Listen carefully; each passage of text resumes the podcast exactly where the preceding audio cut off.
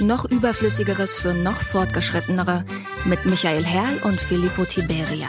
Der Stahlburg Theater Podcast über alles, was wichtig war, ist und werden könnte und wovon Sie nicht wussten, dass Sie es wissen wollten, bis wir es Ihnen erzählt haben.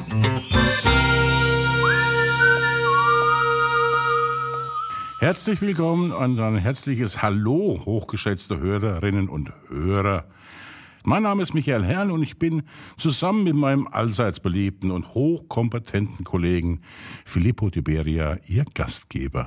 Herzlich willkommen auch von meiner Seite. Und geradezu phänomenal ist es, dass wir hier heute mal wieder nicht alleine sitzen, sondern dass Sie bei uns sind. Denn was wäre der schönste Podcast, wenn niemand zuhört? Blöd, oder? Das wäre gar nichts. Nee, gell? Das wäre wär nicht mein Podcastchen. Podcastelchen. Ja.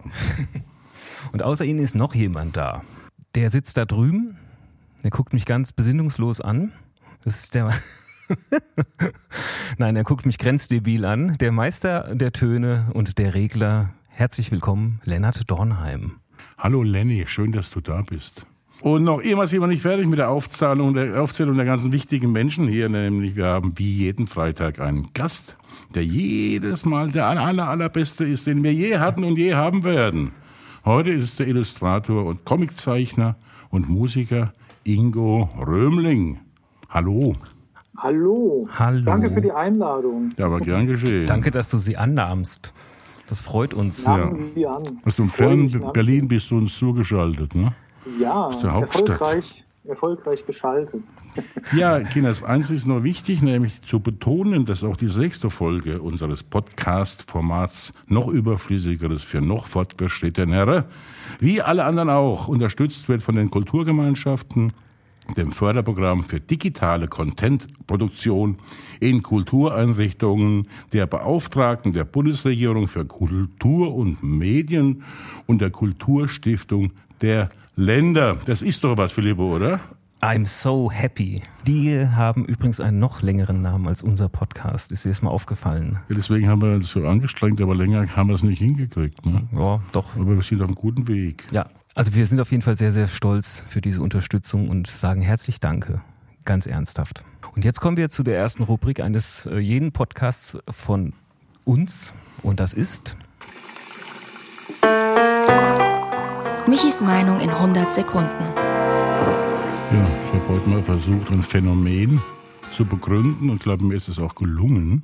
Nämlich diese Menschen, die immer so meinen von sich, sie würden anders denken als andere Leute und deswegen zum Beispiel sich nicht impfen lassen und sonst einen Schwachsinn machen. Im Prinzip ist das ja nachvollziehbar. Ne? Wenn jenem, jemand etwas bedroht, dann möchte man doch wissen, was das ist. Das gebietet der normale Überlebenstrieb. So. Das ist auch eine einfache Sache. Der Baum spürt, dass die Gefahr in Gestalt von Dürren und Bränden droht. Das Insekt weiß, dass sie ist gefiedert und heißt Vogel. Und die Maus hat sich von Geburt an, ist sie sich sicher, dass die Katze nicht nur spielen will. Der Mensch hingegen hat ein ganz anderes Problem. Er denkt. Mit zunehmendem Wachstum seines Gehirns begann er nämlich Überlegungen über Sachverhalte anzustellen, die ihn eigentlich nichts angehen. Dazu gehörten Blitz und Donner, dann später Pest und Cholera. Das alles hat seine genetische Veranlagung vollkommen überfordert. Das wurmte ihn, also er sann er höhere Mächte und machte die für alles verantwortlich. Es war die Geburtsstunde der Götter. Dieses Prinzip der Schuldabwälzung funktionierte ja millionenlang und wurde immer mehr perfektioniert, bis heute zu den heute üblichen Religionen. Doch noch immer trauern die Menschen diesem Hokuspokus hinterher, denn er funktioniert ja nicht mehr, dieser Kram da mit den Religionen. Und das klingt nach Vernunft, birgt aber ein neues Problem. Sie, denk, sie, sie, sie denken zu viel, und zwar nicht weit genug. Man hat sich seit Jahrhunderten an simple Lösungen wie Hexenverbrennung, Kreuzzüge, Wiedergeburt und Schuldvergebung gewöhnt. Doch das alles bleibt nun aus. Und wer trägt die Schuld an all dem, was man sich nicht erklären kann? Die einfachste Antwort ist gleichzeitig die schwierigste. Man selbst ist dafür verantwortlich. Für diese Erkenntnis aber scheint so manches Hirn noch nicht genug gewachsen zu sein. Häufig steht, steht ihm auch noch ein Dickschädel im Weg. Also denkt man nicht weiter, sondern quer. Man schiebt alles denen da oben in die Schuhe, wer auch immer gemeint ist.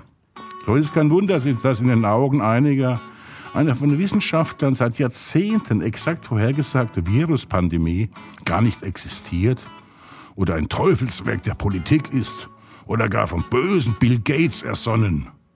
Gleiches geschieht nun beim Klimawandel, ebenfalls ein logisch begründbares, wissenschaftlich prophezeites und zudem von uns allen verursachtes Ereignis. Das wird nun ansatzlos vom Leugnen von Covid-19 zum Bezweifeln des Klimawandels in einen Topf geworfen. Das allerdings überfordert nur mein eigenes Denkvermögen. Erst recht, wenn vor lauter Querdenkerei Verwirrte wie die Sängerin Nena öffentlich zur Menschenverachtung durch Ignorieren der Pandemieregeln aufrufen, wie vor einiger Zeit geschehen.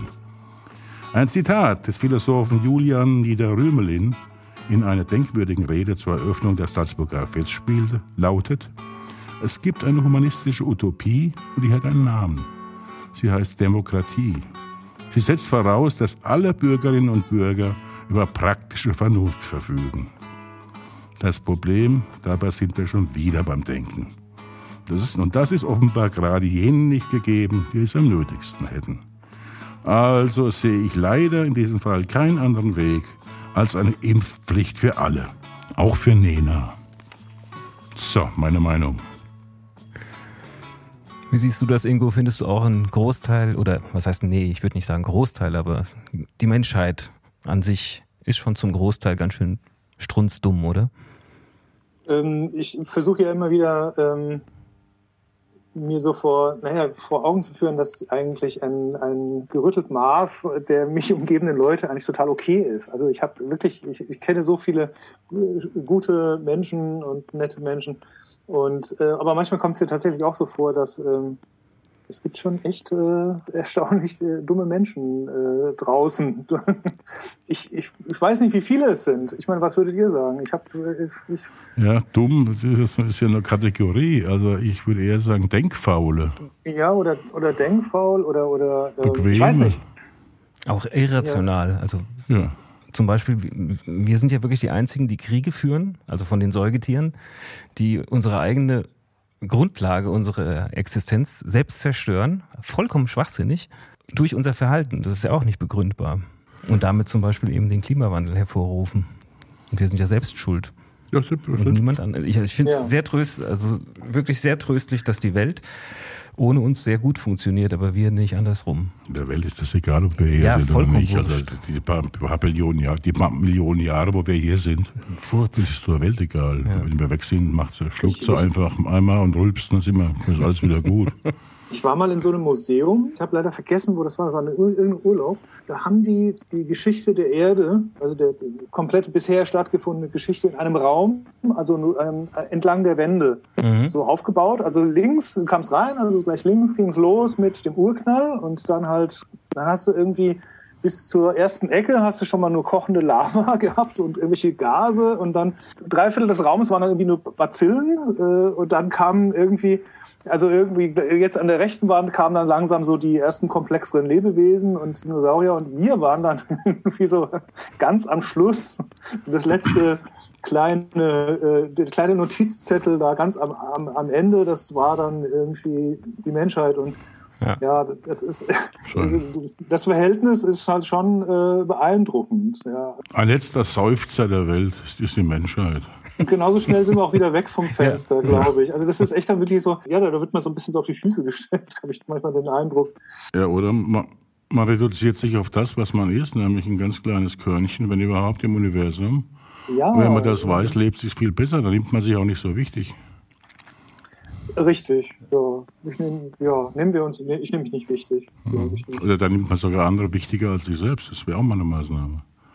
Mhm. Naja, aber jetzt kommt noch was Wichtiges, Philipp. Ne? Du, also, du machst doch immer so wichtige ich Sachen. Mach, das ist extrem ist das wichtig. Immer, ist das ja. immer so tiefsinnig, tiefsinnig bei euch? Ja, ja. ja, ja. Ich bin überhaupt nicht, bin überhaupt nicht drauf vor. Das ist erst der Anfang, das geht ja noch weiter. Jetzt, jetzt kommt Kann was besonders Tiefsinniges und an, an dieser Rubrik wird ja. die Menschheit ebenfalls zugrunde gehen. Und das ist das Geräusch der Woche von Filippo Tiberia.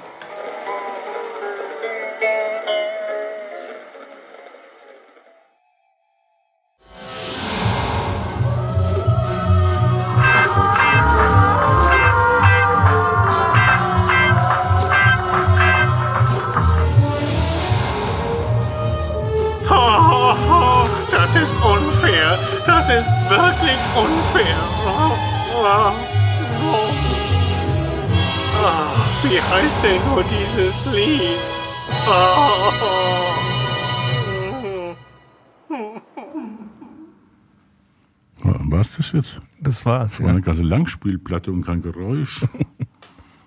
Sondern alle Langspielplatten. Ich sollte eigentlich mal ähm, ein Foto von dir machen, jeweils wenn das Geräusch der Woche läuft und diese Fotos nebeneinander hängen. Ich glaube, das ist immer der gleiche Gesichtsausdruck. Das quasi immer das gleiche Geräusch. ne? Fassungslos. Was kein Mensch irgendwie jemals lösen kann. Das auditive Bilderrätsel, hast du denn schon eine Ahnung, Ingo? Natürlich noch nicht verraten, denn wir ähm, lösen am Ende der Sendung erst auf. Du kannst es auch verraten, du, wei du weißt es ja eh nicht. Ich, ja, ich hätte, ich habe so, ich habe zwei Vorschläge, ja. Hau mal, hau mal raus. Jetzt gleich. Ich dachte, Ja, das soll komm. ich soll Nee, so, er soll's ja nicht. Aber du hast zwei Ideen. Naja, dann halt nicht. Ja, Dann zerpflück ich die nachher. ja. Eventuell. Und jetzt werden wir drei schon wieder herausgefordert von unserer lieben Redaktion. Denn jetzt kommt Die Frage der Woche. Was sind deine nervigsten Macken? Bei uns haben ja die Gäste und Gästinnen immer Vortritt. Also, Ingo, was ist es bei dir? Meine nervigste Macke. Das ist, trifft mich komplett unvorbereitet. Ja, da kommen noch mehr dieser Art auf dich zu. in der ja, nächsten ich glaube schon. Dreiviertelstunde. Also, wir waren heute in so einem, äh, habt ihr schon mal so ein Escape Room Spiel gemacht? ja, Wart ihr da nee, schon? aber ich weiß, was es ist. Ich ja, also ein bisschen so. Und ähm, meine Freundin und ich, ja, wir waren zu zweit. Und äh, wir waren in so einer Situation, wo wir uns selber befreien mussten. Und hinterher hat Caro gesagt, ähm, also meine Freundin hat gesagt, äh, dass das Gute, also in dieser Situation ist, dass ich alles ständig kommentiere. Also ich rede die ganze Zeit, oh, hier ist irgendwas, hm, ich weiß nicht, kannst du das auch? Siehst du das? Also so, ich plapper die ganze Zeit vor mich hin. Ähm, beim Videospielen ist das extrem nervig, glaube ich. Also ich kommentiere wirklich immer alles. Ein Redefluss. Ja, das ist eine, wirklich eine unangenehme Macke. Ja, und ich rede auch mit mir selbst, also äh, wenn, Ja, auch wenn wenn- keiner da ist. Also das ist ja egal. Ja, das ist, das ist dann, ich weiß es, äh, ich, ich, ja, äh, bestimmt, das nervt ja dann keinen. Ja. Eben. Aber das ist halt mir jetzt als erstes eingefallen. Ach so, ja, aber gehörst du auch zu diesen Menschen, die immer kommentieren, was sie gerade tun? So, jetzt bringe ich mal das Messer in die Schublade oder den Teller auf den Tisch. Das gibt's ja Manch- auch. Manchmal. Ist ja auch diese Ich, ich, Unart. ich, möchte es, Hm? ich möchte es nicht ausschließen. äh, Logorö, keine Ahnung. Es gibt ja Menschen, die geben sich, während sie reden, immer, immer selbst wieder recht und sagen, ja genau, Kabarettisten machen das auch ganz gerne. genau. Sagen irgendwas, ja genau. Ja. So, da jetzt musste ich ja die, als erster die Hose runterlassen, jetzt dürft ihr. Ich glaube, meine ganze Existenz ist ein einziger Makel. Das ist aber jetzt eine einfache Lösung. das hast du ja sehr einfach gemacht. Hey, ja, Genau, mich, mich herauswinden, das ist ein Makel. Und du, Michi? mache ich das auch. Denn die Leute nervt es, dass ich so schön bin. Ist, da werde ich oft darauf angesprochen. Sag mal, das gibt's doch nicht, dass du so schön sein kannst. Und ich kann ja nichts dafür, aber es nervt die Leute halt. Ne? Blöd. Meine Nase gilt als besonders schön. Immer. Hat, hat Gitte das Lied für dich geschrieben oder was? Oder gesungen? Ich will eine Nase als Mann, oder was? Ein Mann kann doch so schön sein, dass ich ihm lange nachwein. wo, wo ist jetzt die Nase? Nee, na, nee, die Schönheit. Ach so, ja, das Ja. ist richtig. Ja, das war für mich. Ja. Ich dachte, jetzt wäre ein Lied mit der Nase, dass sie die Nase eines Mannes schön findet. Oder der klein ist. Aber das ist, ich komme ja aus Pirmasens und haben alle Leute große Nasen. Ich- Das ist die Stadt der Nasen, ist das eigentlich. Das wäre was für ein Comiczeichner. Wenn du deinen Beruf ausübst, Ingo, bist du dann still oder redest du dann auch? Kann ich mir gar nicht vorstellen. da bin ich, äh, ich glaube, da bin ich still. Also es kommt drauf an, welchen Teil des Berufes. Also wenn ich zum Beispiel ähm, eine Signierstunde habe, dann rede ich sehr viel. Okay. Auch Das wollen die Zeichnen. Leute ja auch haben, ne? Klar. Genau. Ich glaube, die Also Leute wollen jetzt erstmal wissen, wer du überhaupt bist Ja, und genau, was du wir machst. erzählen hier schon Sachen, die das Ja. ist. Und deswegen stellen wir dich jetzt mal vor. Achtung. So ein bisschen Comics zeichnen können viele, wir alle kennen das aus der Schule. In jeder Klasse gab es Schülerinnen oder Schüler, die die Knollennase des Erdkundelehrers perfekt zu Papier bringen konnten oder auch das Konterfei des aktuellen Schwarms. So richtig gut aber konnten das nur wenige. Die allerwenigsten haben aus ihrem Talent einen Beruf gemacht und ganz, ganz wenige sind in diesem Beruf richtig erfolgreich. Einer davon ist der Frankfurter Ingo Römling. Bereits der Vater des kleinen Ingo war ein Fan von Asterix und das wurde der Bub dann auch. Schnell erklärte er das Zeichnen zu seiner Lieblingsbeschäftigung. In seiner Jugend wurde er dann Fan von Spider-Man. Bereits mit 15 veröffentlichte Römling die ersten eigenen Zeichnungen bei einem kleinen Verlag. Während er den schulischen Kunstunterricht anfänglich als reine Beschäftigungstherapie empfand, bekam er in der Oberstufe einen sehr guten Kunstlehrer, der seine Begeisterung für das Fach wecken konnte. So nahmen die Dinge ihren Lauf. Als er 20 war, engagierte ihn eine Musikzeitschrift als Zeichner für witzige Bilder zu den Artikeln, nachdem er dem Herausgeber seine Zeichnungen präsentiert hatte – ein Kommunikationsdesignstudium brach er nach zwei Jahren ab, vermutlich weil er schon alles wusste und konnte. Es sollte die richtige Entscheidung sein. Ingo Römling machte sich selbstständig, erhielt jede Menge Aufträge internationaler Agenturen und wurde 2014 der erste deutsche autorisierte Disney-Zeichner der Star Wars Comics. Ach übrigens, für das Stahlburg-Theater entwarf Römling schon drei Theaterplakate. Und Musik macht der Mann auch noch. Wir sind gespannt, was er uns noch erzählt. Herzlich willkommen, Ingo Römling. Schönen Dank. Ja. vielen, vielen Dank. Haben wir dich getroffen? Ja. Positiv, meine ich. Ja, ich denke schon. Also äh, ich glaube, das stimmte auch alles soweit. Ja, also. Steht da bei Wikipedia. Nicht nur. Echt? Nein, nein, nicht nur. Ne? Äh, Wikipedia ist, ist relativ unaktuell. Ich, da kann man mittlerweile wieder einiges hinzufügen. Aber so bis dahin stimmt es eigentlich soweit, glaube ich. Ja, Asterix. Asterix, Genau. ja. Habe ich auch geliebt. Äh, total, Sehr. ja, ja. Äh, Die Superhelden-Dinger allerdings gingen überhaupt nicht an mich. Weiß ich nicht warum. Bei mir war es auch nur Spider-Man, also sonst nichts. Also der Rest hat mich nicht interessiert. Also ich fand Spider-Man insofern cool, weil er vielleicht, vielleicht ist, ist es auch deswegen so, er hat nämlich auch immer alles äh, kommentiert, was er gerade getan hat.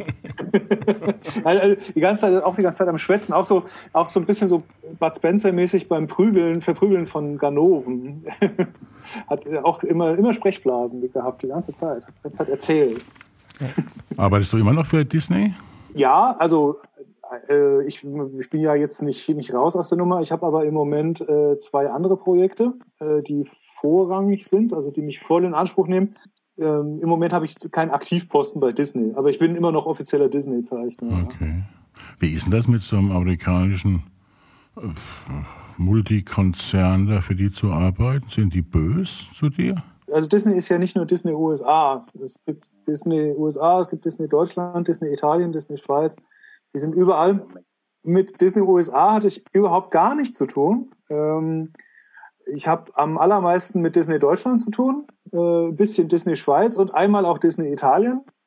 Und ähm, bös, also bös eigentlich nicht. Also äh, ich habe einmal hatte ich gewaltigen Termindruck. Das war das das Böseste, was ich von was ich berichten kann äh, bei Disney. Da habe ich eine Umsetzung gemacht von Star Wars Episode 2. Das waren 72 Seiten ähm, Comic. Allerdings, äh, also ich, ich habe nur die sogenannten Pencils gemacht, also die Bleistift-Vorzeichnungen. Also ich habe die Seiten quasi grob gestaltet. Und ähm, ja, äh, da hatte ich einen gewaltigen Zeitdruck. Also das musste wirklich in zwei Monaten über die Bühne gehen für 72 Seiten. Das ist schon ganz stramm und vor allem war der Start ein bisschen holprig, äh, weil ich noch nicht so wusste, wie die arbeiten und wie die es gerne hätten und so. Und ähm, also das, da kann man wirklich sagen, so, das, also bös war es nicht, aber es war halt eine Menge Holz, es war eine Menge Arbeit. Ich habe, äh, ich hab, da habe ich auch viel gelernt. Ja, Ja. Sachen lernt man, ja. Äh, ja, ja, also ansonsten hat das irre Spaß gemacht. Also weil ich habe mit Disney direkt ähm, jetzt bei der Comicarbeit äh, gar nicht so viel zu tun gehabt. Ich habe ähm, am ehesten noch Kontakt gehabt mit meiner Redaktion. Also das war in diesem Fall Panini in Stuttgart. Habe ich einen ganz, ganz äh, wundervollen Redakteur gehabt. Äh, schöne Grüße an den Gunther, Gunther Nickel. Ja, hallo mich- Gunther. Grüß dich. der hat mich äh, immer super dadurch begleitet. Der ist auch immer, das ist, glaube ich, die Redakteure, das sind auch immer die, die müssen die Leute so ein bisschen bei Laune halten. auch die, die, die Zeichner und so, wenn die mal wieder am Jammern sind, wie viel Arbeit das doch alles ist und so. Wie viel sind es denn mittlerweile eigentlich? Weil du warst ja der Erste. Der erste Deutsche, Deutsche. für Star Wars. Für Star Wars. So, ja. es, also äh, es gibt andere deutsche Disney-Zeichner, gab es auch schon vorher und so. Aber auf der Marke Star Wars war ich damals tatsächlich der erste Deutsche. Wie sind die dann darauf gekommen, weil du dich ohnehin mit Science Fiction beschäftigt hast? Oder?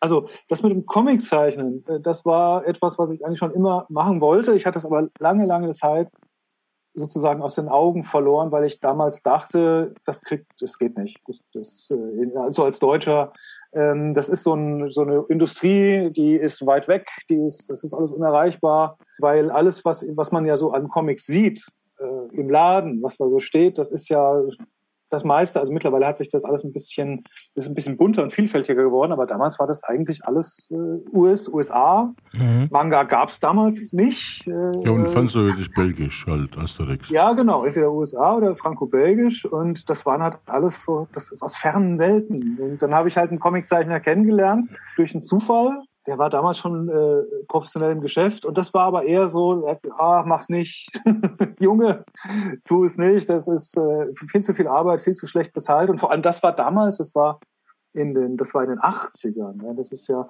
eigentlich war das noch so ein bisschen Goldgräberzeit, so Heftchen und so. Da, damals gab es alles mögliche. Da gab es Gespenstergeschichten liefen damals noch richtig gut und da gab es so diese Pferdecomics äh, für Mädchen, ich weiß nicht, wie die, so Bessie oder wie die Wendy, hießen. Wendy, Wendy, gab es mal eine Zeitschrift. Wendy, genau. Ja, habe ich als Mädchen auch gern gelesen. Ja, ja, und da waren halt auch viele Zeichner, irgendwie ziemlich, Zeichner und Autoren, äh, gut und viel beschäftigt. Also das war, und die hatten auch gar keine schlechte Auflage damals, diese Sachen. Aber ähm, ich, meine Träume schwebten irgendwie, ich wollte Superhelden machen oder Schwermetall oder, also Schwermetall, kennt ihr das? Das Magazin?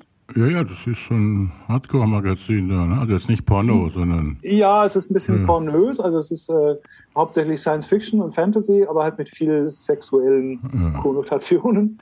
Aber Artwork-mäßig ist das wirklich äh, schon damals äh, absolute Top-Klasse. Also waren wirklich die absoluten Top-Zeichner. Und das, ja, also im, im Großen und Ganzen ferne Welten unerreichbar, vergiss es. Ingo, vergiss es, keine Chance, ist nicht machbar. Und da fing ich halt an, äh, Cartoons zu machen, äh, Plattencover zu zeichnen und Grafik zu machen und habe mir halt äh, diese ganzen äh, Grafiksachen halt drauf geschafft. Das ging damals nämlich zu der Zeit, so in, in, ja, Anfang der 90er ging das so los. Ja, mit, ich fand das cool. Du hast so einen Computer und kannst damit irgendwie tolle Grafiken produzieren und ja, was genau. ist jetzt der, der, Unterschied zwischen Cartoon und Comic? Cartoon ist ein Bild und Comic sind mehrere. Ja, naja, im Prinzip schon. Also der Cartoon ist meistens äh, eine, eine kurze, abgeschlossene Geschichte mit einer Pointe am Schluss. Also äh, würde ich sagen, Cartoon äh, ist halt ähm, im Prinzip bezieht sich das auch so ein bisschen auf den Stil. Also wenn jemand, äh, ich bekomme manchmal gesagt, dass ich äh, manchmal ein bisschen zu cartoony zeichne. Also ja. ist, ist das dann abwertend schon wieder? Ähm, es kommt drauf an, einen guten Cartoonstrich hinzukriegen. Das ist schon echt eine, äh, das ist schon eine Meisterleistung. Ähm, aber ich zeichne zum Beispiel im Moment gerade äh, zeichne ich ein Science-Fiction-Projekt, was halt äh, relativ, äh, naja, es ist schon ein bisschen finster, ein bisschen ernst und bei manchen Action-Szenen sagt mein Autor, das ist in diesem Fall der Richard, Richard Marazano, sagt, ah, don't be so cartoony. Ah ja.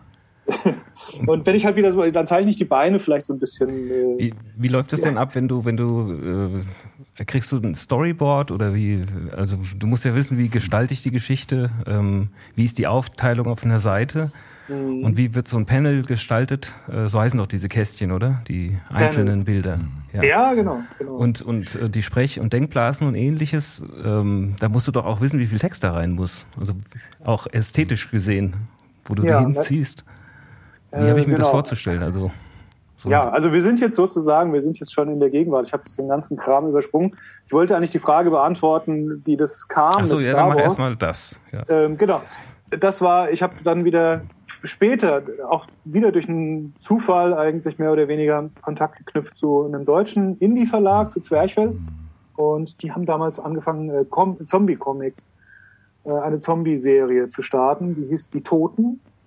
Und das sollte, das war auch eine sehr ernste Geschichte, also eine Zombie-Seuche in Deutschland, chronologisch geordnet, die, die Episoden chronologisch sortiert und nach Städten. Und dann hatten die halt die Idee, aus der jeweiligen Stadt, wo etwas passiert, auch einen Zeichner und einen Autor zu nehmen. Mhm. Das hat nicht so ganz hingehauen, weil jetzt nicht in jeder Stadt so sich Leute gefunden haben. Ich habe also mehrere Episoden aus mehreren Städten gezeichnet als, als Frankfurter. Mhm. Und diese Zeichnungen haben Panini gesehen. Äh, ich habe dann beim Panini-Stand äh, signiert, weil das, diese Serie lief ziemlich erfolgreich, also für so einen deutschen Indie. Ähm, es war eine große Nachfrage und äh, dann landet es bei Panini und die haben halt gesehen, ich schätze halt, die haben halt gesehen, wie ich zeichne und ähm, das war Comic, beim Comic-Salon Erlangen. Ähm, genau, und dann haben zwei, zwei Wochen später habe ich einen Anruf gekriegt, ob ich Bock hätte, Star Wars zu machen. Also so, so, so mehr oder weniger lief das. Ja. Das wissen ja auch viele Leute nicht. Die denken bei Panini immer an die, die Fußballversammelbildchen da. Ja. So fing das an. Das ist ja der Verlag, der kommt ursprünglich aus Italien. Ja klar, das ist ja eine haben, Backwarenfabrik eigentlich. Ne? Ich äh, weiß ich gar nicht, ob doch, das wirklich doch, so doch, ist. Doch, ja. ja, ob das mit dem, daher die Panini. Ja, ja. Ja. Also es fing an mit den, äh, die hatten damals die Idee, diese super erfolgreichen Comics aus den USA zu lizenzieren und zu übersetzen und nach Europa zu bringen. Also da, da kam das dann mit den Comics. Das war aber nach den Fußballsammelbildchen, glaube ich. Mhm. Ja, und Sie, wie genau. ist das praktisch? Wird es immer noch mit der Hand gezeichnet heute? Man denkt ja nicht, das würde ja alles am Computer gemacht werden. Ne?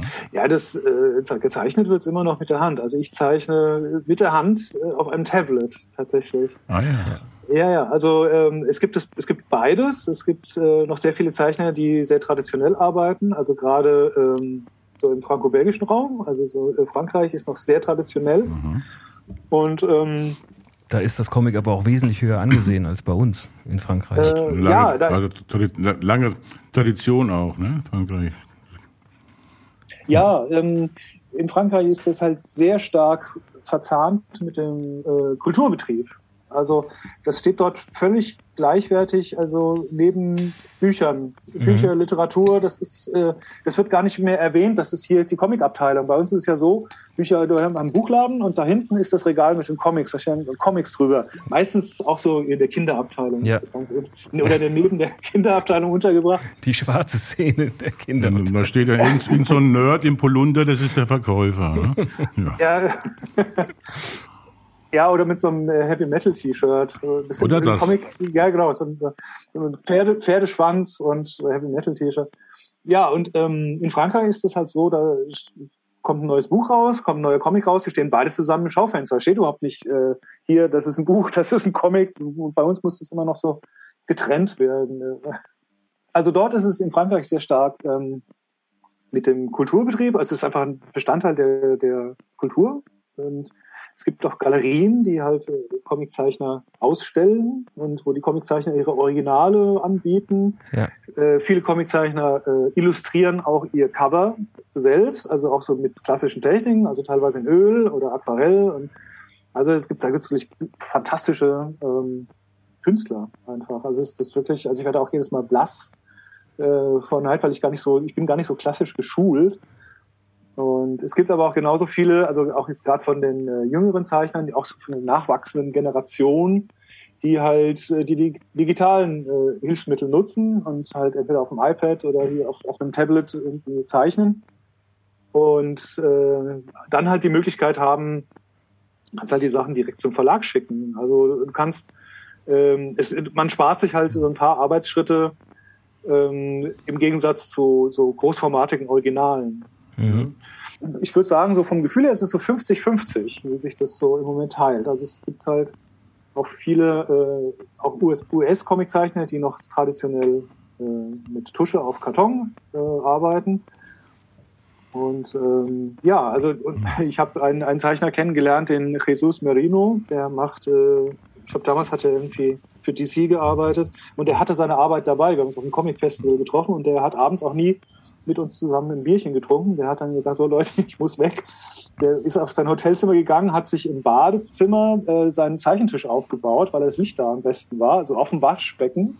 Und hat da seinen, er musste, er hat gerade an der Serie gearbeitet und hat dann nachts im Hotelzimmer gesessen und noch irgendwie seine Seiten fertig gemacht. Und er hatte, er hat dann erzählt, er hatte, als er ankam bei dem Festival, war seine, seine Tasche kurz verschwunden. Und das wäre wirklich die Vollkatastrophe gewesen, wenn sein, da war seine ganze Arbeit drin. Uiuiui. Die ganzen bisher gezeichneten Seiten. Also das ist irgendwie auch so ein bisschen der amerikanische Geist, so dass man hat sein Leben irgendwie so im Koffer dabei. Mhm. So, so, äh, irgendwie so die Pioniere. Ja. Und wie viel von seiner Arbeit ist Handarbeit, also Handwerk? Und wie viel ist Kreativität, so anteilig? Ah, es ist alles Kreativität. Also in den USA ist die Arbeitsteilung äh, ein bisschen, also soweit ich das sagen kann. Ich habe jetzt noch nicht direkt für einen amerikanischen Verlag gearbeitet, aber was ich so von den Kollegen mitbekomme, ist es so, dass die, die Penciler sind eigentlich, das ist, wenn man so will, der kreativste Part, weil die entwerfen die Seite. Also die entwerfen die, die Kamerawinkel Mhm. und äh, die, die Lichtverhältnisse und die Ausschnitte und die Dramaturgie, das Tempo, ähm, aber relativ grob gezeichnet. Es gibt äh, Penciler, die sehr fein arbeiten. Aber das sind im Prinzip die Bleistiftvorzeichnungen und dann kommt der Inker, der halt darauf spezialisiert ist, mit ruhiger Hand das Ganze dann mit schön schwarzer Tusche in Szene zu setzen, die ganzen feinen Schraffuren zum Beispiel zu machen. Mhm. Das ist auch, ähm, ich habe äh, die Seiten von Jesu- Jesus, äh, also Jesus Merino gesehen. Das ist der Wahnsinn. Also das sieht aus wie, das sieht aus wie gedruckt. Also der arbeitet so fein. Das ist äh, echt fantastisch. Ist auch ein älterer Herr mittlerweile. Und der ist auch schon echt eine ganze Weile im Geschäft. Und es gibt auch dann Inker, die dann halt zum Beispiel e- extra gefragt werden. Also, nein, ich möchte die Story gerne von dem und dem geinkt haben. Und die Fans dann auch so, ah, die ist aber von, das ist von dem geinkt und so. Ja. Und diese Rollen tauschen aber auch. Es gibt manchmal Inker, die, die, die Bleistifts machen, Bleistifte machen. Und dann gibt's äh, äh, Bleistiftzeichner, die dann Inker werden. Und äh, jetzt auch durch das Digitale kommt es auch noch hinzu, dass halt Leute gibt, die dann auch ihre eigenen Farben machen. Es gibt aber auch hervorragende Koloristen, die da dem Ganzen auch wieder eine eigene Note geben, wo du dann siehst, ach, das sind doch die Farben von dem und das sind die Farben von Mhm. der. Also jeder hat da irgendwie, ähm, schmeißt da so sein Ding. Also so, da arbeiten halt fünf bis sechs Leute an einer Comic-Story.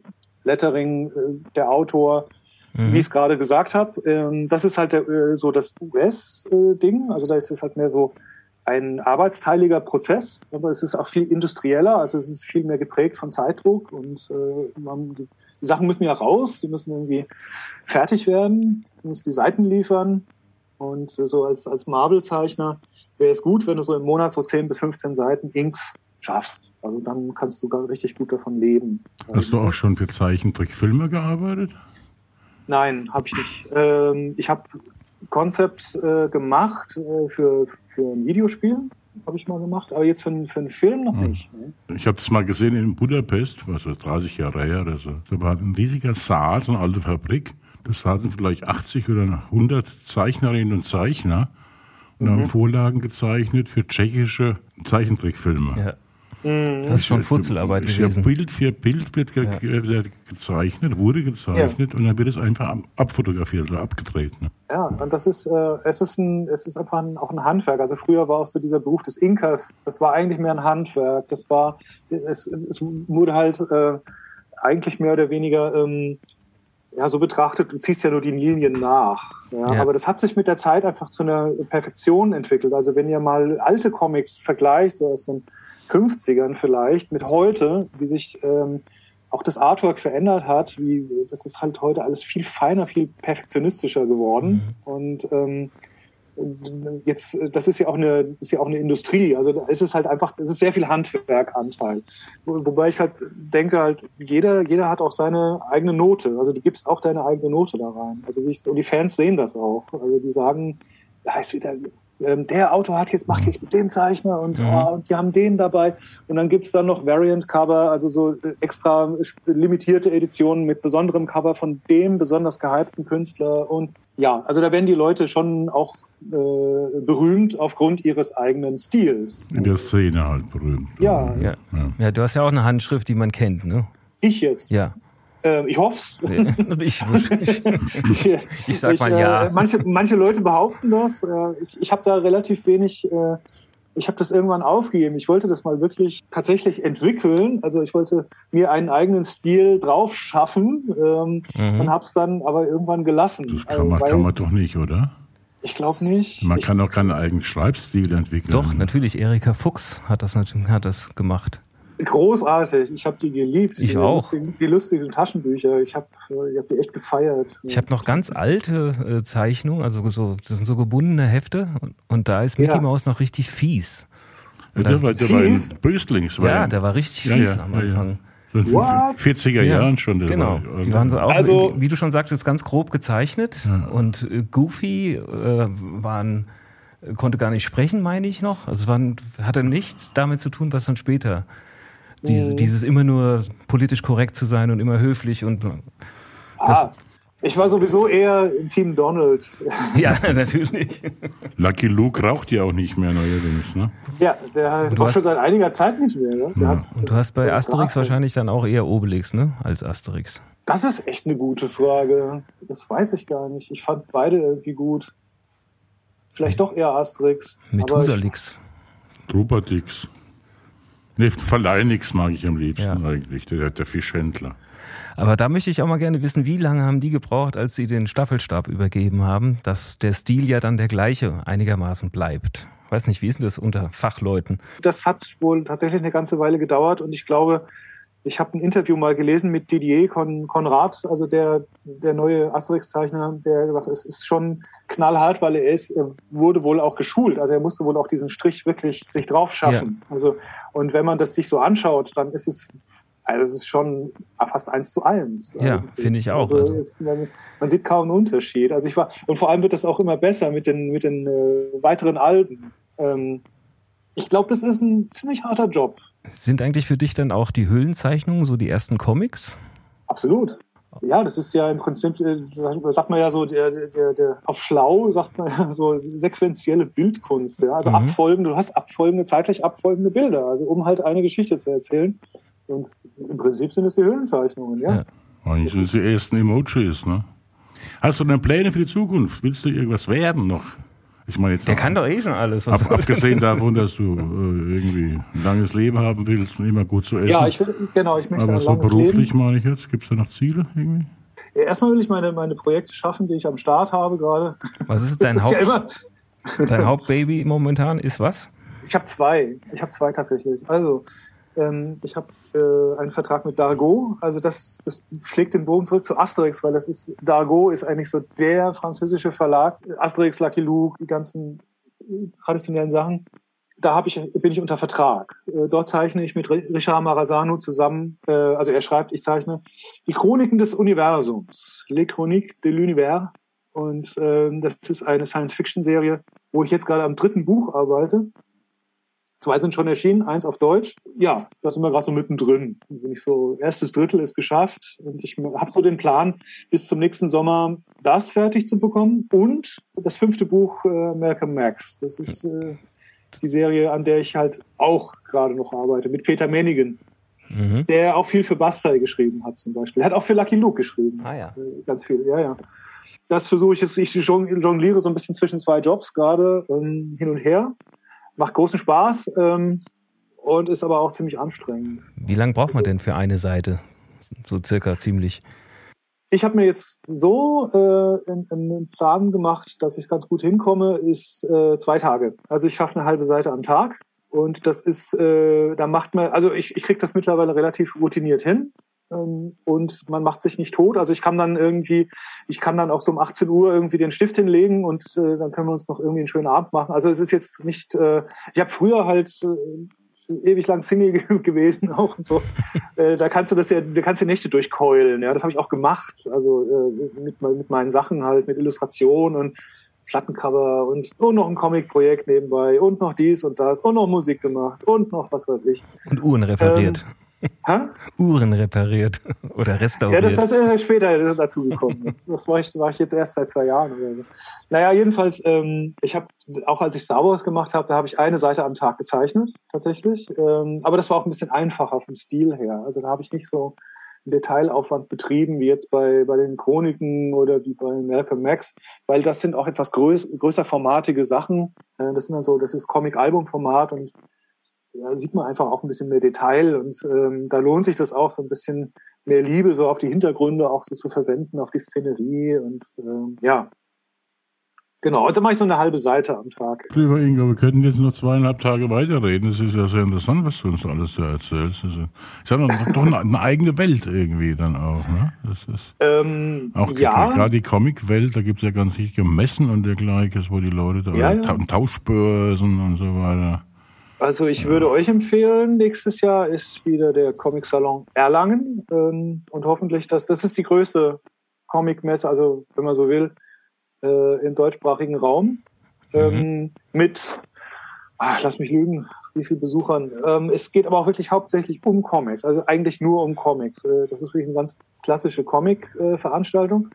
Dann gibt es halt die Comic Cons, äh, die aber eher so nach amerikanischem Vorbild, da geht es hauptsächlich um Filme und Games und ähm, Cosplay, so Kostüm. Comics, die klassischen Comics sind eigentlich nur ein Teil davon. Ja. Die meisten Leute gehen dahin, um Autogramme zu kriegen von irgendwelchen Filmstars und so. Lieber Ingo, Ja, bitte. wir kommen zum Ende, sonst hocken wir hier noch übernächste Woche und, bei uns Ach, was? wär- und es wäre immer noch spannend. Das ist ja der Punkt.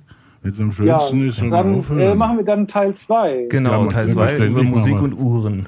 Genau. Na, ähm, Verrat uns doch mal, doch mal Ja. zum Schluss nochmal dein Lieblingsgericht. Oh, mein Lieblingsgericht. Puh, du, du, du. Habe ich ein Lieblingsgericht? Halloumi-Burger. Das Verdammt geil. her. Das ist eine geile Das Sache. ist mal was. Halloumi-Burger. Halloumi-Burger. Aber Hatten wir Halloumi. mal. Oh, mega, mega. Ähm, Halloumi kennt ihr, ja? Das Ja, ist klar. dieser Grillkäse. Zypriotischer Quietschekäse. Dazu, dazu äh, karamellisierte Zwiebeln, schön angebraten, äh, bisschen Salat, äh, eine schöne Barbecue-Soße und Halloumi. Oh. Ich habe ja das nicht gefragt ohne Hintergedanken nach deinem Lieblingsgericht, weil jetzt kommt ja was ganz, ganz, ganz, ganz Feines. Das Rezept der Woche. Es geht um Sauerkraut. Sauerkraut. Ne? Köstlich. Weit unterschätztes äh, Gemüse oder Ge- Gericht. Und es ist nämlich jetzt die Jahreszeit. Ne? Die, Le- die Leute denken ja immer, Sauerkraut gibt's immer. Stimmt ja auch in der Dose. Der Quatsch, das Zeug da von Hengstenberg oder wie die ganzen, ganzen Firmen da heißen. Das ist ja kein Sauerkraut. Nee. Ja? Sauerkraut muss frisch sein. Und es ist jetzt die Zeit, so sagen wir mal von ja, September bis Oktober, so ungefähr. Da, da, da war das lange genug im Fass, das frische Kraut. Ist schön gegärt. Und jetzt ist es gut. Weil es war ja früher eine, eine Sache, um Vitamine über den Winter zu bringen. Oder auf Schiffen, seit sie festgestellt haben, dass Skorbut vom Vitamin C-Mangel kommt, Ja. haben sie Sauerkraut gefressen. Meinst was da los war unter Deck nachts?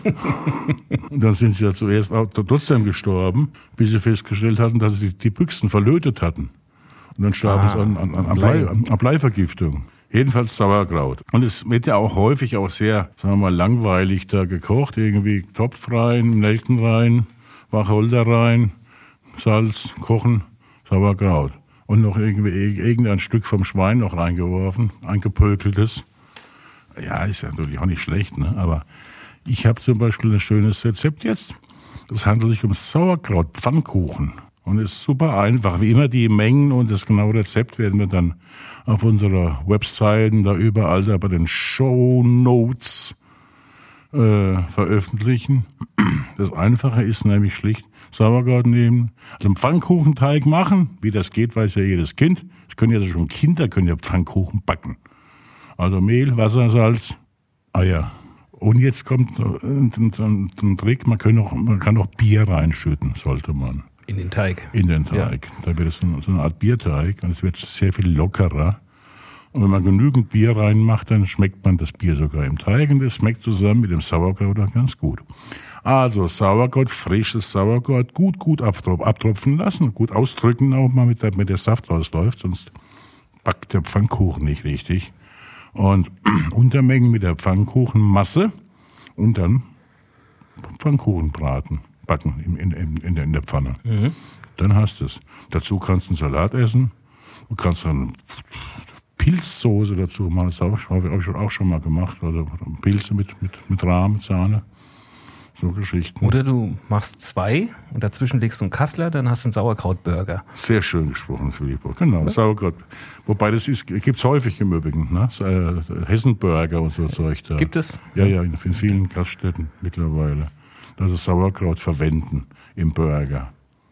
Ich halte das für fraglich.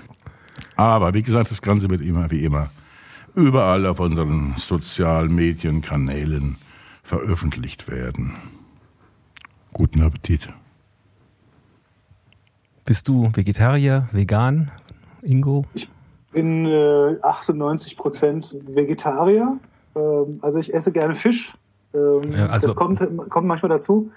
Ähm, und ganz, ganz selten Fleisch. Ähm, ich hab, äh, wir haben äh, unter unseren Bekannten zwei Jägerinnen tatsächlich hier in Berlin.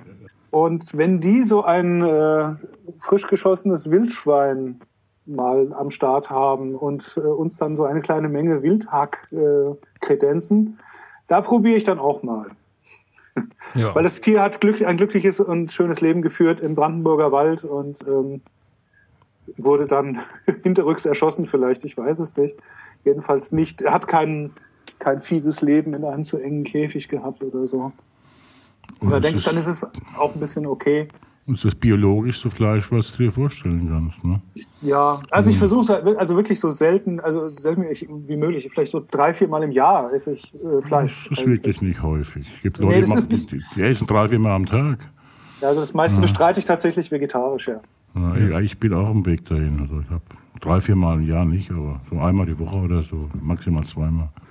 Was machen wir denn jetzt für die Woche? Jetzt, jetzt kommt die neueste Rubrik und die hat einen wunderschönen Namen, nämlich Mensch Frankfurt. Unser heutiger Mensch Frankfurt wurde nämlich 1937 an einem Ort geboren, den viele nur noch als Zigarettenmarke kennen, in Reval. Reval ist das heutige Tallinn, die Hauptstadt von Estland. Nach dem Ende des Zweiten Weltkriegs, wo sein Vater übrigens äh, fiel, floh seine Mutter mit ihm und seinen beiden Brüdern und landete schließlich in Göttingen, wo unser Mensch Frankfurt das Abitur machte. Danach studierte er Malerei an der Staatlichen Akademie der Bildenden Künste Stuttgart und der Akademie der Künste in Berlin, außerdem Germanistik an der FU Berlin. Beiden Ausbildungen blieb er treu und ließ sich 1964 bereits als freiberuflicher Maler, Zeichner, Karikaturist und Schriftsteller in Frankfurt nieder. Du ahnst vielleicht schon, Ingo, um wen es sich handelt. Du guckst nur ein bisschen ungläubig. Aber jetzt weißt du es gleich. Er wurde Redakteur der Satirezeitschrift Pardon und später Mitbegründer der neuen Frankfurter Schule mit deren Zentralorgan Titanic. Der Kragenbär holt sich munter einen nach dem anderen runter. Dieses Gedicht zitierte der Komiker Otto Walkes Anfang der 80er Jahr- Jahre auf der Bühne. Es war schlicht geklaut. Und zwar von unserem Mensch Frankfurt. Die beiden trafen sich und es entwickelte sich eine lange und erfolgreiche Zusammenarbeit zwischen Otto und der neuen Frankfurter Schule. Doch wer unseren Menschen nur auf seine komischen Talente reduziert, der liegt falsch. Er gilt heute als einer der wichtigsten und zeit, zeitgenössischen Dichter deutscher Sprache. Besonders gerne und gekonnt nahm er sich klassischen Texten und Versformen an und parodierte sie auf seine eigene Weise. So in seinen Materialien zu einer Kritik der bekanntesten Gedichtformen italienischen Ursprungs. Unser Mensch Frankfurt war bekennender Toskana-Liebhaber. Er sprach fließend Italienisch und hatte sich dort bereits 1972 ein altes Anwesen gekauft und renoviert und verbrachte fortan viel Zeit lesend, schreibend und zeichnend, auch bereits schwer erkrankt in den letzten Jahren seines Lebens. Unser Mensch Frankfurt starb im Juni 2006 in Frankfurt. Eines seiner letzten Gedichte hatte er kurz zuvor in der Toskana verfasst.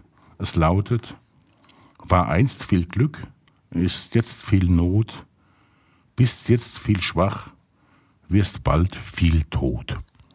Wer ist es? Robert Gernhardt. Ja. klar, logisch.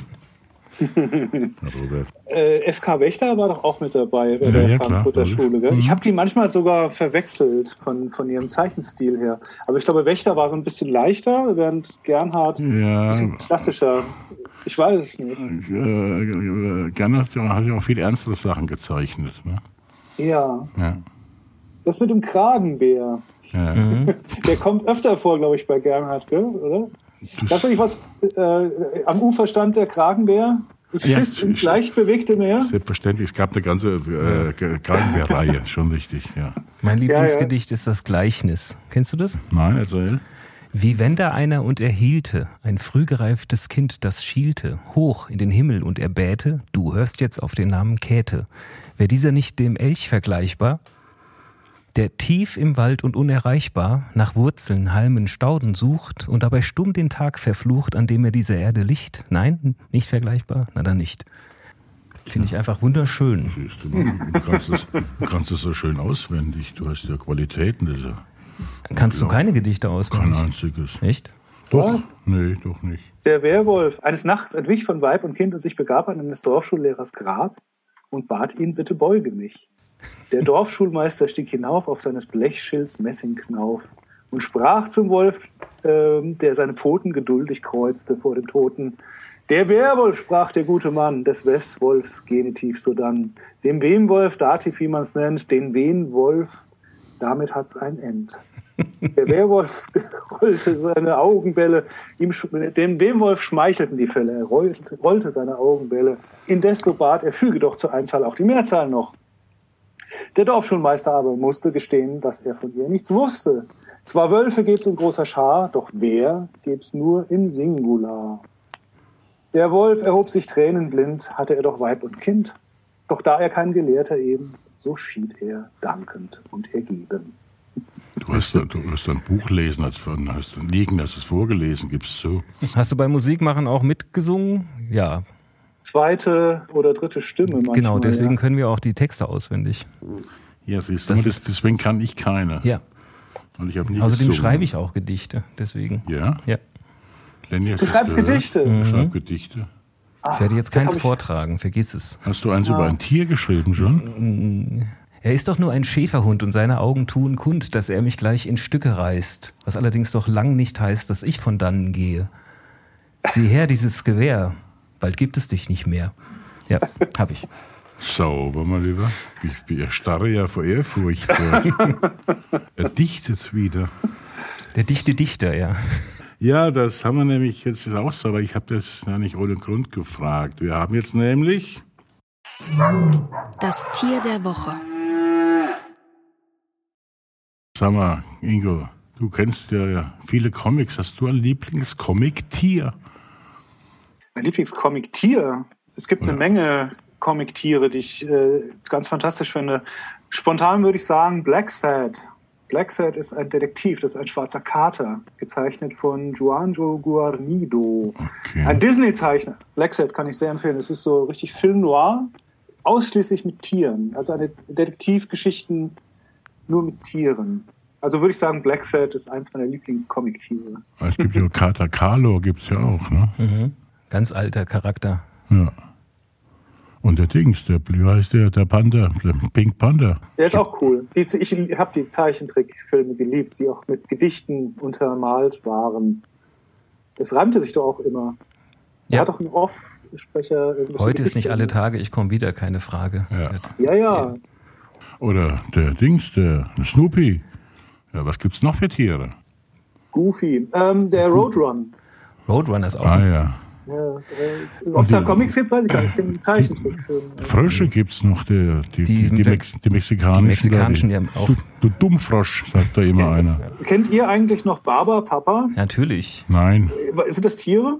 Nee, das, das ist ein, ich meine, das sind Holländer, die das erfunden haben. Ja, das das beantwortet ja die Frage jetzt nicht so wirklich. Nicht die Aber- Tiere haben es erfunden. Aber Baba Papa äh, heißt übersetzt Zuckerwatte.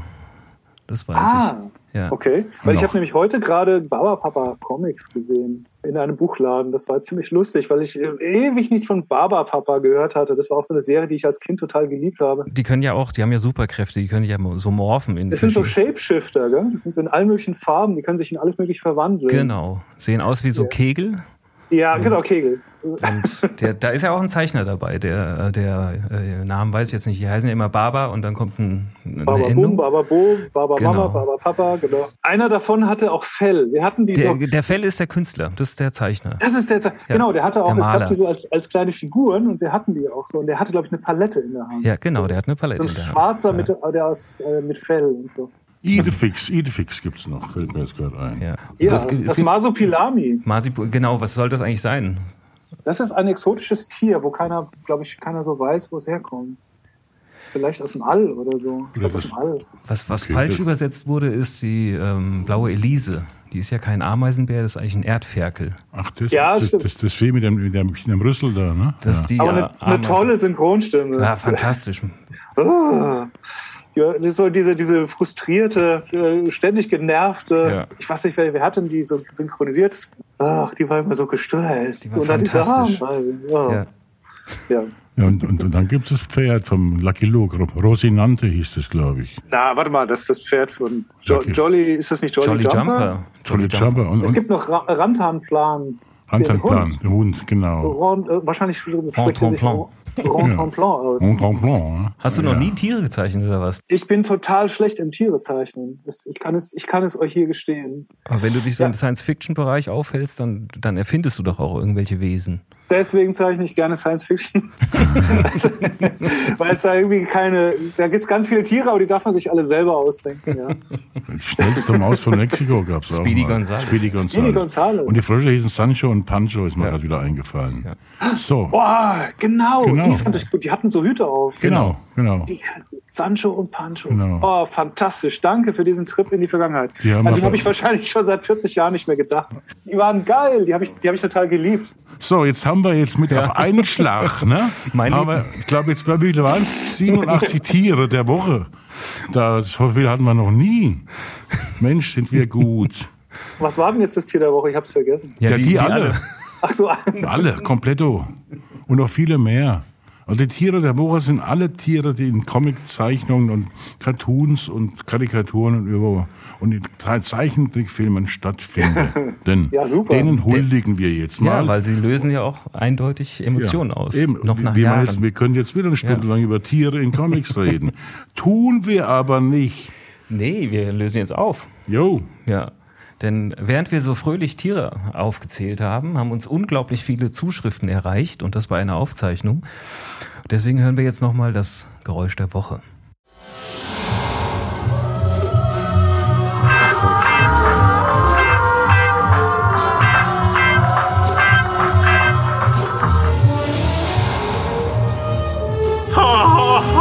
Das ist unfair. Das ist wirklich unfair. Ah, wie heißt denn nur dieses Lied? Oh. Ich löse auf. Nudelsalat. Nee, ne? Ja, ich hatte ja zwei. Ich Ja, hatte ja zwei hau raus. äh, Theorien angekündigt. Also ein, die erste Theorie stammt von meiner Freundin. Sie sagt Weltraumwurm. Was? Weltraumwurm. ja. Das ist aber schon ganz schön Weil er ist, ja, das ist schon nah dran, ich weiß. Äh, Der ist, weil Raumschiff Enterprise da mit dabei ist. Mhm. Mega. Und, äh, aber ich sage ähm, Lärmbeschwerde oder so ähnlich. Nee, was hast du denn gehört konkret? Also Lärm, also äh, Kakophonie, also Musik, ja. Kakophonie? Ja, so verschiedene Musikstücke, die ineinander Mhm. äh, fließen. Ein, ein Durcheinander. Ja, okay, das, äh, das Thema hast du ja erkannt vom Raumschiff Enterprise. Ja, aber da war nur noch mehr. Da war, da war diese Gitarre noch und so eine komische Trompeten. Das passt ja alles nicht so zueinander. Nee, das war ein Lied, also ein Teil aus einem Lied und ähm, das hat mit der Auflösung zu tun. Ich dachte, Aha. du hast es erkannt, das Lied, den äh, Neudeutsche Welle Zeit. Ah, Mhm. nee, da bin ich ja total schief gewickelt, glaube ich. Ja, und was sagt dann diese, dieser Die Stimme beklagt sich. Hm? Diese, die, wo- wie heißt nur dieses Lied? Das ist unfair. Mhm. Deswegen habe ich gedacht, so eine Lärmbeschwerde. Jemand beschwert sich. Also erst kommt der Lärm, dann kommt beschwert sich jemand. Soll ich auflösen? Also bitte. dieses Lied, was du nicht, also was du hättest erraten können, ist von Ideal. Deine blauen Augen, mach ich mich nur Nee. sentimental. Hundsgemein. Ach so. Und er sagt ja auch unfair. Und die Zusammensetzung aus dem Ganzen mit Weltraum ist allgemein. Ganz einfach. Ja, so Nochmal, das ist, was? Wie? Jetzt, Allgemein. All Ach, und ganz all. gemein. Und gemein. Ja. Ah, Hat damit zu tun, weil du dich ja Mensch. viel damit beschäftigst und ich wollte eigentlich nur mal auf einen Fehler hinweisen, ähm, nämlich dass Weltraum und das Weltall oder das Universum nicht das gleiche sind. Es wird im Deutschen ja gerne als eins bezeichnet. Ne? Wir reden vom Weltall, damit ist aber eigentlich das Universum gemeint. Mit, Mhm. mit Weltraum. Weltraum ist der Raum außerhalb der Erdatmosphäre zwischen den einzelnen Himmelskörpern. also das Übergeordnete. Das Und Übergeordnete. ist, ein Teil davon ist der Weltraum. Genau, die Gesamtheit von Raum, Zeit und jeglicher Materie. Na, Irgendwann ist die Endstation, Weltraum ist dann irgendwann mal, nein, und danach geht's dann nochmal weiter. Wir wissen ja gar nicht, wie weit. Ja, ich weiß das auch nicht. Aber ich weiß, dass wir uns jetzt vom lieben Ingo verabschieden müssen. Oh, schade. Ja, na? Hat großen Spaß gemacht mit euch. Ja, vielen Dank. Uns auch oder dir, Philipp, auch. Ja, ja. Sicherlich, ne? Ja. Allgemein schon. Hahaha. Ja, dann schöne Grüße in meine alte Hut. Tschüssing. Tschüss. Danke, tschüss. Noch überflüssigeres für noch fortgeschrittenere ist eine Produktion des Stahlburg Theaters mit freundlicher Unterstützung von Kulturgemeinschaften. Das Förderprogramm Kulturgemeinschaften wird vom Bund aus dem Zukunfts- und Rettungsprogramm Neustart Kultur und von der Ländergemeinschaft über die Kulturstiftung der Länder finanziert. Gastgeber Michael Herrl und Filippo Tiberia. Idee und Konzept Katja Lehmann. Redaktion Jule Fischer, Iris Reinhard Hassenzahl und Laila Ruh. Schnitt Katja Lehmann und Filippo Tiberia. Mastering und Sounddesign Lennart Dornheim. Die Stimme aus dem Off Iris Reinhard Hassenzahl.